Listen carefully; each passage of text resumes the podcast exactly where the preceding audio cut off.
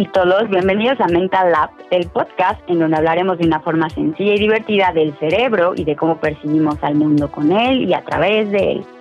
Mi nombre es Maday Palma, soy investigadora en neurociencias y en el otro micrófono me acompaña Iván, que también es neurocientífico. Hola Iván, ¿cómo estás?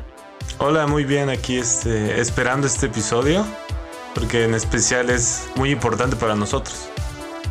Así es, yo también estoy feliz de este episodio, digo, de cada episodio que les hacemos, pero este en especial, queridos mentalavistas, pues es, es, importante para nosotros porque hoy les vamos a hablar de un tema que nos hace sentir muy felices y orgullosos de nuestra profesión.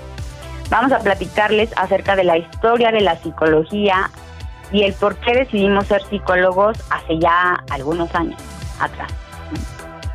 Y bueno, elegimos platicarles acerca de este tema porque este próximo miércoles 20 de mayo se celebra en México el Día del Psicólogo. ¡Papán! Chan, chan.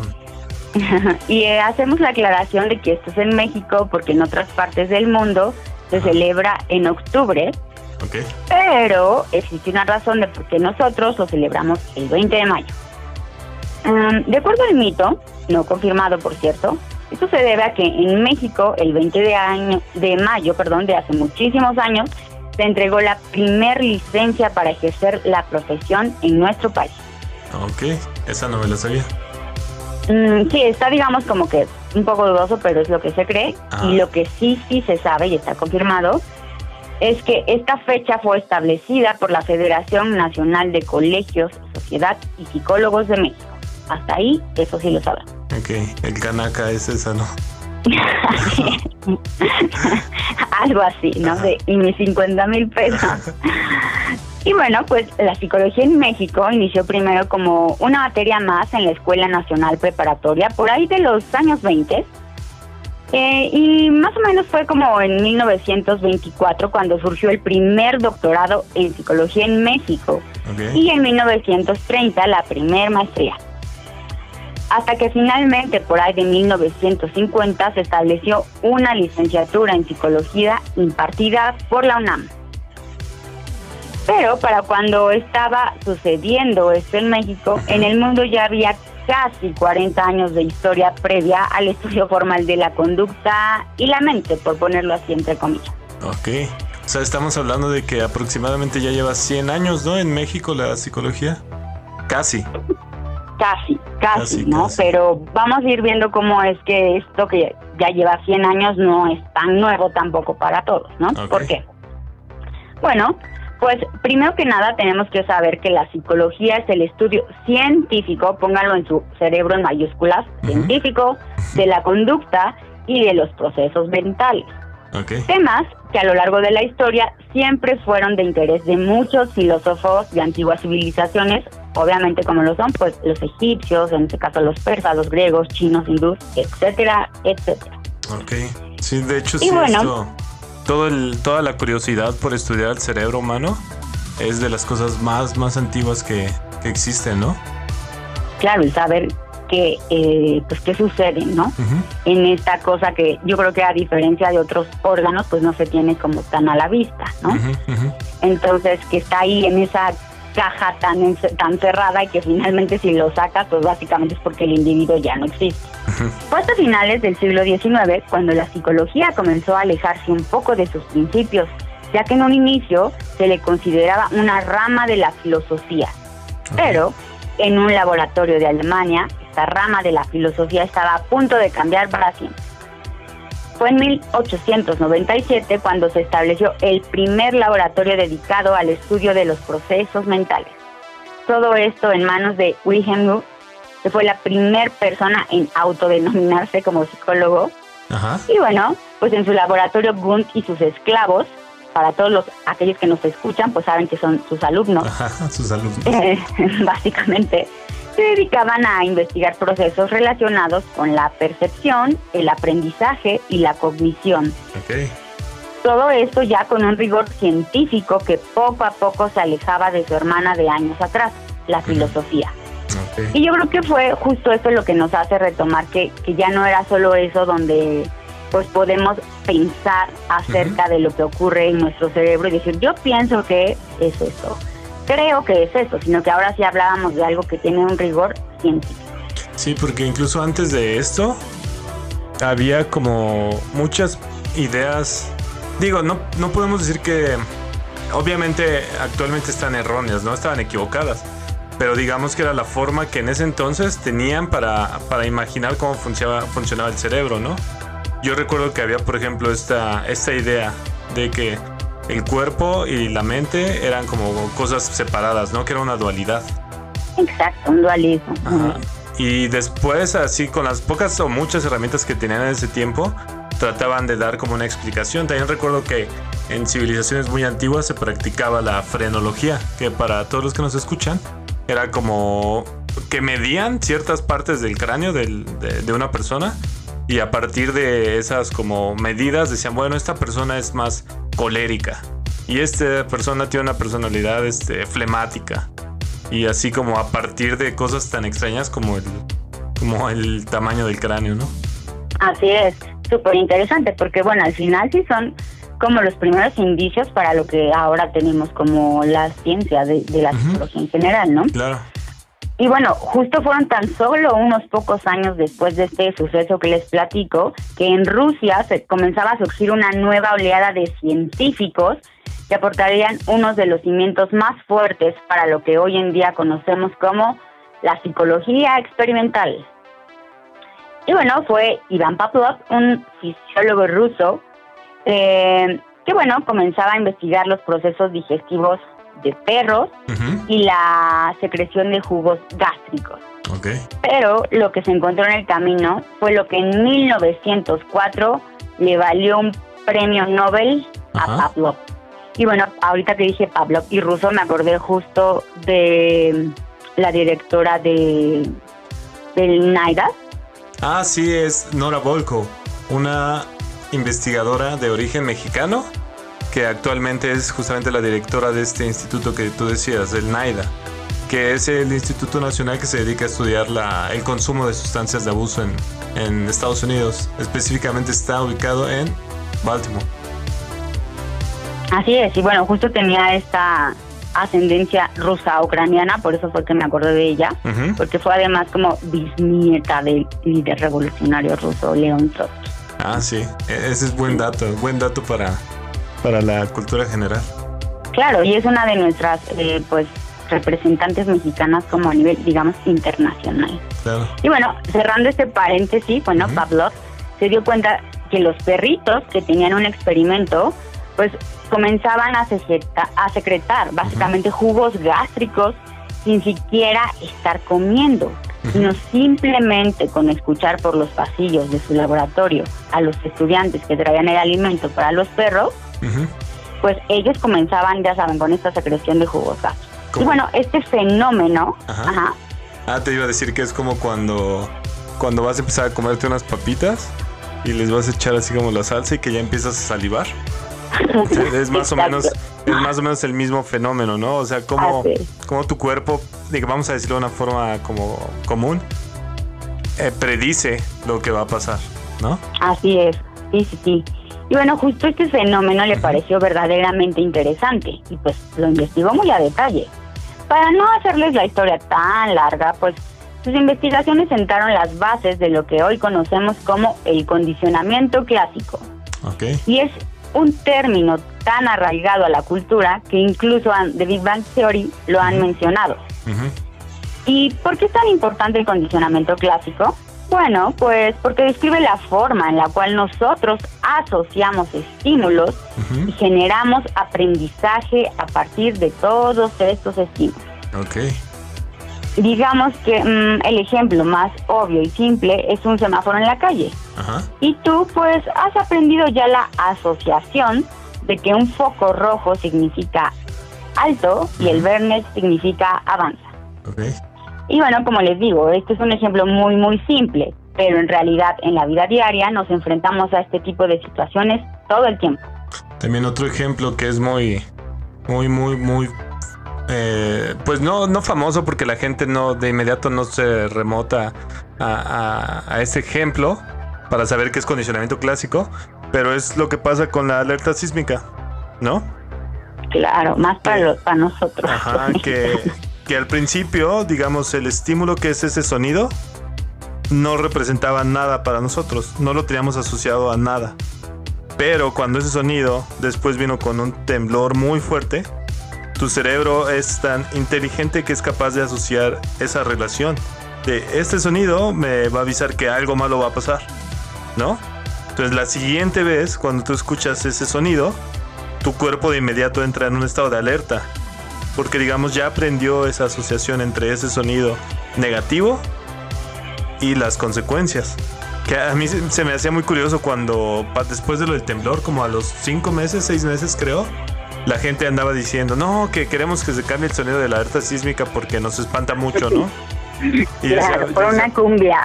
yo decía, pues es que tampoco va por ahí, o sea, aún así te pusieran la canción de Calladita de Bad Bunny, la vas a terminar asociando con, con, ese estímulo negativo, o sea, no, no importa qué, qué tono sea, ¿no? Claro. Pero bueno. Sí, porque justo es eso, ¿no? Ya lo que hace es que, que tengamos una respuesta ante eso que hemos asociado y que esto pues es lo que nos vino a mostrar este este científico y bueno ejemplos para para comentar son muchos pero estos son muy básicos ¿no? y justo digamos que mientras todo esto estaba pasando en Alemania y en Rusia en Austria un joven llamado Sigmund Freud para quien todo era sexo y más sexo pues bueno comenzaba a sentar las bases del psicoanálisis, por algo que se lo conoce así como el padre del psicoanálisis, que es una vertiente de la psicología que si bien carecía de la rigurosidad científica de las, pues sí, de las que les acabamos de mencionar, em, pues digamos que en realidad em, tuvo muchos eh, apoyo de muchos entusiastas, ya que por lo menos a nivel clínico parecía tener efectos satisfactorios. Y bueno, solo para recordarles, el psicoanálisis se encarga del estudio del inconsciente y de cómo los procesos de nuestra infancia pueden impactar en la vida adulta de un individuo. Ok, bueno, eso es de manera muy general, ¿verdad? Muy general, claro, claro. Sí, sí, sí. Y bueno, obviamente, pues estudian mucho más, porque ya me imagino en este momento a los psicoanalistas escuchando esto y queriendo nos dar un golpe en la nuca. Pero en realidad solo es como parte de, lo que queremos aquí mencionar, que también incluye la psicología. Y digamos que a muy grandes rasgos, por ahí iba la cosa. Eh, más allá de, ya sabes tú, sus trabajos como con la neurosis y con la histeria, me acuerdo también que eh, mucho veíamos, ¿no? Como Freud utilizaba la hipnosis y el método catártico, o bueno, parte de lo que se estableció para las terapias, pues mentales, pero eh, justo es lo que lo que queremos como dar algo aquí, ¿no? Como simplemente eh, que el psicoanálisis es parte también pues de de la historia de la, psicología. Y sobre todo porque curiosamente la imagen de Freud ha sido muy asociada con la psicología. De hecho, mucha gente solo imagina al psicólogo como este terapeuta que te escucha mientras tú estás acostado en un diván hablando de tu infancia. Es la imagen clásica del psicólogo, ¿no? Exacto, pero pues no toda la psicología es así. Y justo por eso decidimos hacer este podcast para platicarles un poquito más allá de lo que ya todos conocemos. De hecho, Freud es tan popular que hasta serie de Netflix tiene, ¿no? Ya ah, podríamos decir que es como, al menos en México, ya es tan popular como Luis Miguel. O sea, todo un mi rey Freud también. mi rey de, la psicología. Así es, exacto. Que también, por cierto, este otra vez viene a colación Belinda también tiene una canción hasta donde habla de Freud. Ah, exacto. es pionera ella también. Exacto, es pionera en hablar también de cosas de psicología y de neurociencia. Ya saben, la siguiente semana no les extraña que por acá también esté ya Belinda en el podcast. claro. Y bueno, para no hacerles la historia tan extensa, nos faltaremos varios años y de paso varias corrientes psicológicas porque ya en el siglo XX una nueva corriente de científicos norteamericanos no se querían quedar atrás. Y bueno, justo porque eran norteamericanos, ¿no? Y bueno, al ser estadounidenses, pues también necesitaban participar. y querían aportar su conocimiento a la psicología que pues ya tenía en este caso varias bases que llevaban años, ¿no? Bueno, les estoy hablando de John Watson y Skinner, ah, que bueno, fueron un par de psicólogos que sentaron las bases de lo que hoy en día se conoce como el conductismo. Mi favorito. En tu favorito, claro. sí, todo el tiempo me la paso hablando del... Digo, ahorita que, que, que les expliques un poco más de qué va, suena un poquito como extremista, pero yo creo que tiene una parte muy bonita. Bueno, a mí me gusta mucho. Pero bueno, continúa, por favor. Bueno, pues los conductistas, o en este caso Watson Skinner, consideraron que la psicología como ciencia solo podía estudiar lo único observable. ¿Y qué es lo más observable para todos? La conducta.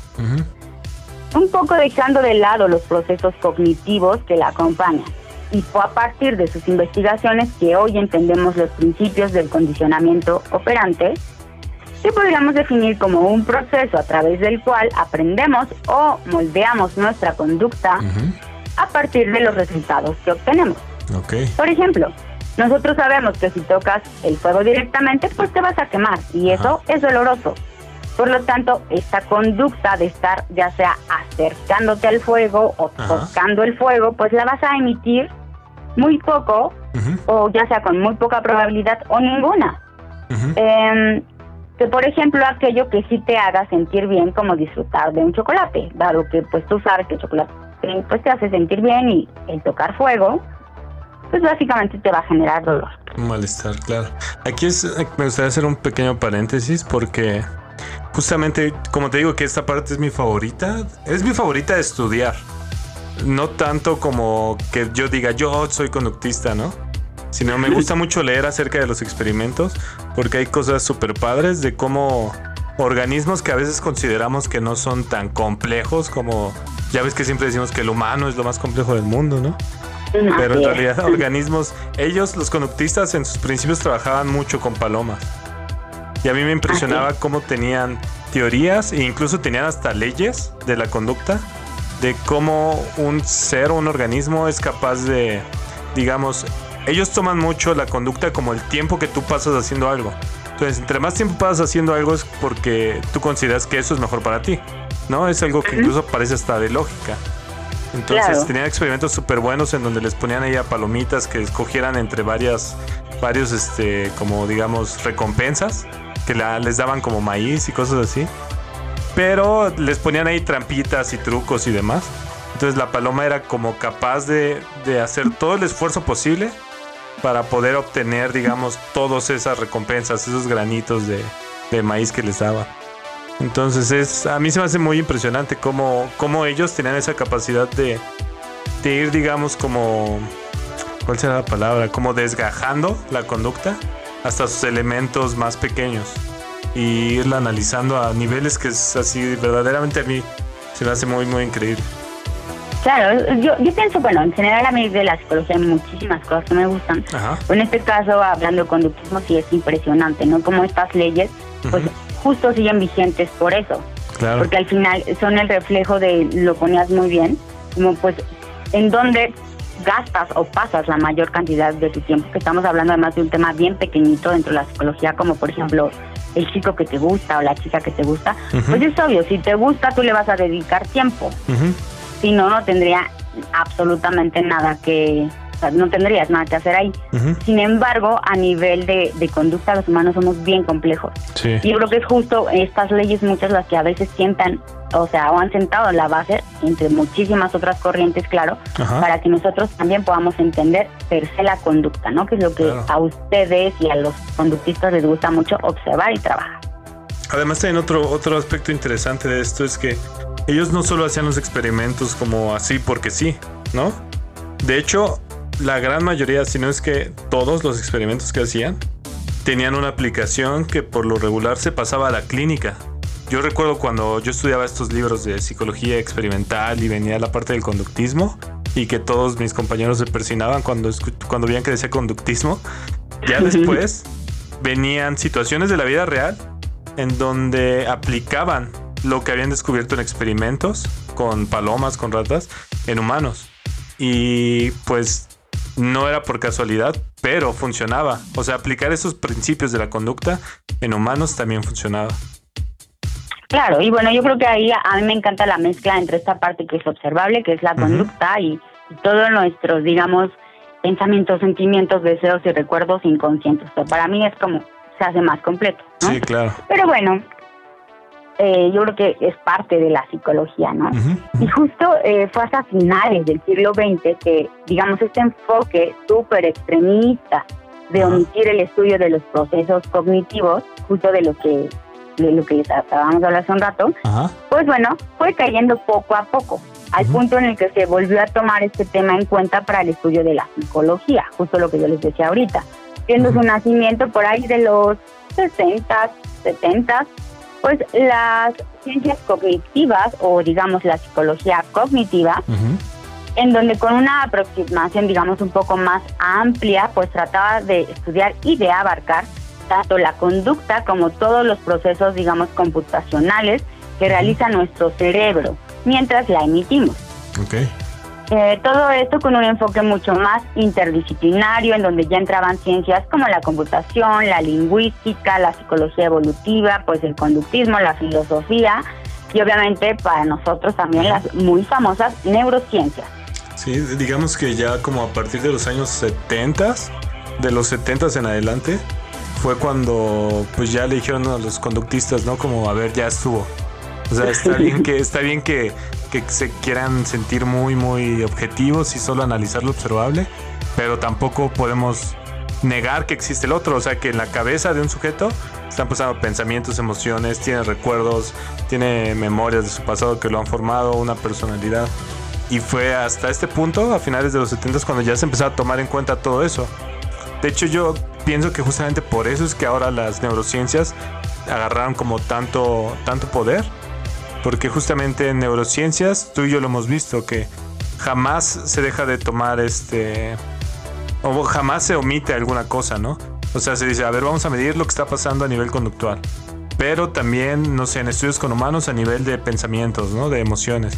Pero también a ver qué está pasando en el cerebro. Y justamente las neurociencias pues tratan como de unificar todo esto. Todos los campos. Y es muy, es muy bonito. Y bueno, justo queremos dejar eh, pues muy en claro que esto solo es un mini resumen, ¿no? De verdad, de, de todo lo que es la psicología. Y bueno, por supuesto que estamos dejando fuera grandes especialistas, ya sea en psicología, pues, educativa, ¿no?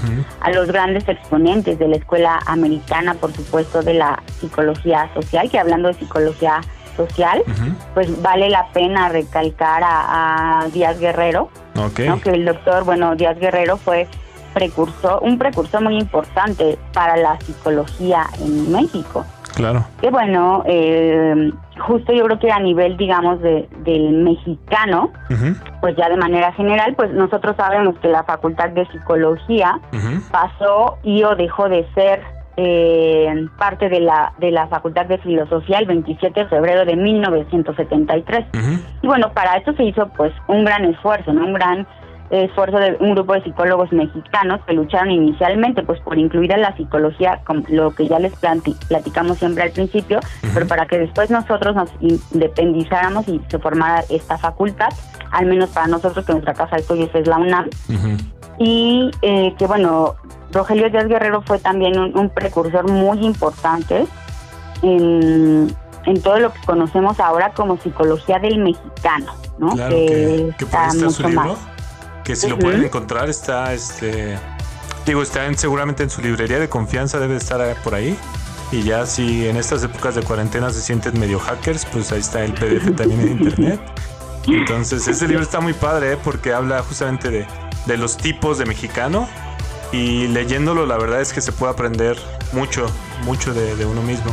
Y también como otro paréntesis, justamente Díaz Guerrero fue tan importante para la psicología en México que incluso en la Facultad de Psicología de la UNAM tienen un busto ahí de Sí, así es. A me, mm, recuerdo mucho, ¿no? Que que él decía mucho esta parte de que las mexicanas, ahora hablando más de mujeres, aunque concebidas erróneamente, digamos, como parte del sexo débil, entre comillas, o pues vulnerable, pues más bien era, o sea, se daba, digamos, ese término porque habían sido subajadas por años a través de la historia, siendo, digamos, el paradigma machista, pues lo que reinaba, al menos en nuestro país, y no creo que solo en nuestro país, ¿no? Pero hablando de México, y lo cual hacía que se perpetuara o se permitiera la violencia hacia las mujeres pues de una forma muy impune.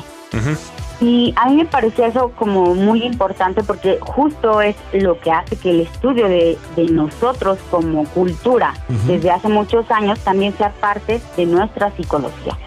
Entonces, bueno, no, no lo queremos dejar de lado, ¿no? Y la verdad es que se nos irían muchísimos investigadores, ya sea aquellos en psicología industrial, que por supuesto sentaron las bases en el estudio de la conducta en ambientes laborales y mucho, mucho más que se nos está quedando fuera por el tiempo en este podcast. Pero bueno, nuestra intención es poderles transmitir que la psicología no solo es un terapeuta con barba, quitándoles su dinero y escuchando cómo se quejan de sus familiares, parejas, conocidos e hijos cada semana. Para nada, ¿no?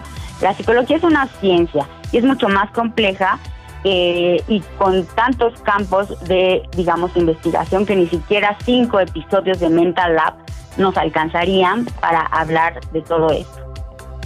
Entonces, pues bueno, esperamos que eso no quiere decir, porque yo creo que la mayoría eh, de nosotros em, lo que queremos también dejarles a entender con este podcast es que la salud mental es una prioridad, ¿no? Yo siempre lo he dicho, debería de estar en nuestro sistema de vacunación, así, para que se te, o sea, sea parte de algo que se normalice. Eh, afortunadamente creo que en México cada vez las personas hablan un poco más del tema, más abiertamente, y ya no se tiene esta idea tan errónea iba a decir estúpida, de que las personas que van al psicólogo es porque están locos, ¿no? Yo creo que tenemos un poco más de raciocinio para poder entender que todos somos parte de una estructura y de una cultura que por supuesto necesita salud mental. También el clásico de ¿para qué voy al psicólogo si ya sé lo que tengo que hacer? Ya sé cuál es mi problema, ¿no? Claro, o ya fui dos veces.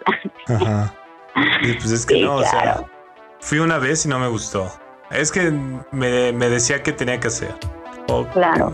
Hay muchas percepciones muy, muy erróneas de, de un psicólogo. Claro. Y bueno, amigos, pues justo, no sé, ya para concluir, Iván, no sé si a ti te, gustaría decirme o ya es más como de chismosa, ¿por qué estudiaste psicología? Ah, ok. Bueno, ya tiene un ratote que, que fue cuando, cuando, cuando estudié psicología ya pasaron casi 10 años, ¿no? Pero a mí lo que me motivó fue desde la prepa. Yo creo que desde que estaba en prepa estaba ahí medio indeciso entre qué quería estudiar. Pero afortunadamente tuve una profesora de psicología que era muy muy buena. Entonces nos explicó cómo... Ella justamente hizo esto, creo yo. Que se enfocó en la psicología, no como psicología clínica ya. Sino que ella nos habló como de todas las, las, las áreas de la psicología, todas las ramas. Nos hablaba de los descubrimientos más nuevos. Y entonces conforme ella iba dando la clase, como que yo le fui agarrando mucho gusto, en especial a la parte de psicofisiología, que digamos neurociencias, ¿no?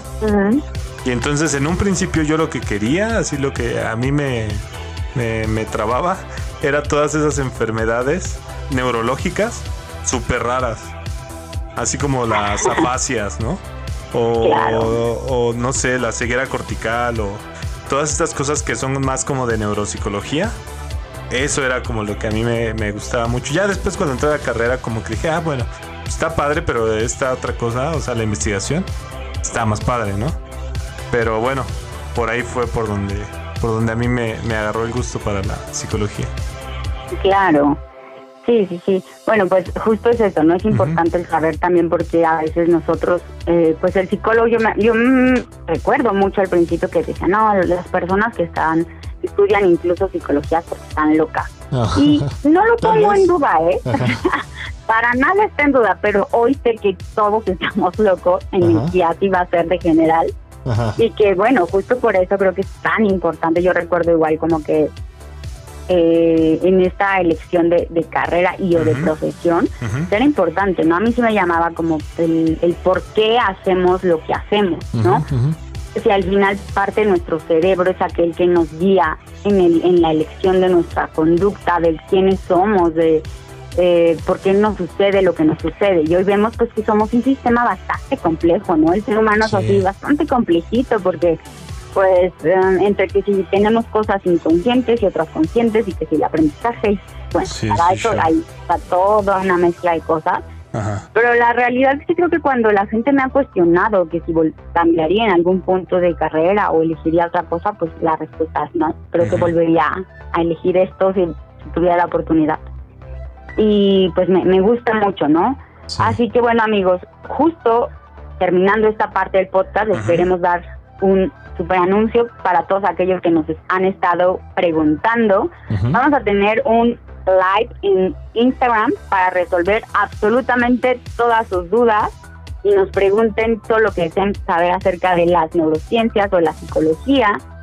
y pues, si tienen ahí También si quieren este, hacer preguntas en general relacionadas con capítulos que ya han pasado, que se hayan quedado con alguna duda, que tengan algún comentario o incluso si quieren también ahí este, compartirnos algún tema, ese va a ser un buen momento para que se contacten con nosotros en vivo.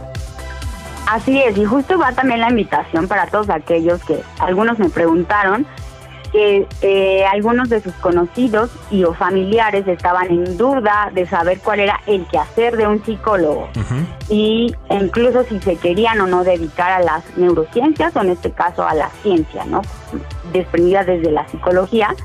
Y bueno, invítenlos entonces para que nos hagan ahí absolutamente todas sus preguntas y vean si les, pues, digamos, les gusta, ¿no? es el momento y la oportunidad de que pueden hacerlo. Entonces nosotros vamos a estar ahí con muchísimo gusto para ustedes resolviendo todas sus dudas. Esto va a ser el próximo mm, viernes 22 de mayo y ya por ahí en nuestras redes sociales les estaremos informando la hora exactamente para que ustedes se puedan conectar y puedan invitar a quien ustedes quieran y nos sigan por ahí. Va que va. Entonces estén pendientes de nuestras redes sociales. Recuerden darle me gusta en Facebook seguirnos en YouTube y activar las notificaciones y todas esas cosas para que les llegue luego luego la notificación de cuando el episodio ya está arriba. Síganos también o bueno, métanse a nuestra página en Patreon y apóyenos, por favor. Sería de Sí, no llevamos ni un dólar. Híjole, nos han fallado. Entonces, apóyenos aunque sea ahí con el, con el con el dólar, que nos va a ayudar mucho para que en realidad esto lo hacemos pues por amor al arte. Por amor al arte. Nos gusta hacerlo, nos gusta platicarlo, pero valoraríamos también mucho su apoyo. Así que si pueden, va a ser bien recibido y además van a tener recompensas.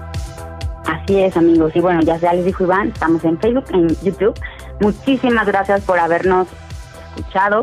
Que tengan una excelente semana. Sigan con la cuarentena, lo que todavía nos falta de aquí a que regresamos a la nueva cuasi normalidad. Y em, pues nada, ¿no? Ojalá que esté muy bien. Y felicidades a todos los buenos psicólogos em, este 20 de mayo. Para los mexicanos y para los que están fuera de este país, felicidades también. Entonces, nos vemos, amigos. Y nos escuchamos muy pronto. Chao. Bye. Bye.